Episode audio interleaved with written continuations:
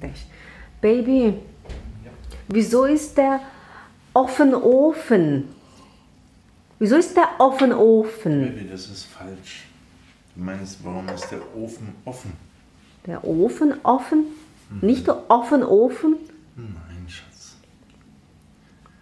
Warum ist der Ofen offen? Warum ist der Ofen offen? Nicht der Offenofen. Ok. Gut. Você tá percebendo? Quando você fala, ah, der Ofen ist offen. Hã? Was?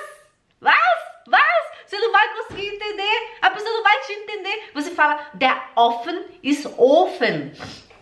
O aberto está forno. Was? Tá entendendo? Pessoal, por isso que eu trabalho muito firme, muito forte. Eu puxo minha orelha do meu aluno na pronúncia. Você precisa pronunciar corretamente, mas você só pronuncia correto se você ouve.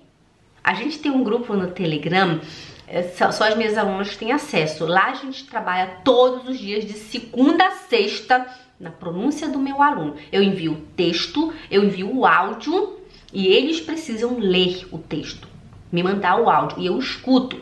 E eu vejo muito isso. Em vez delas, delas falarem offen, elas falam offen. Em vez de falar offen, elas falam offen. Em vez de falar muss, elas falam muss. Em vez de falar stellen, elas falam stellen.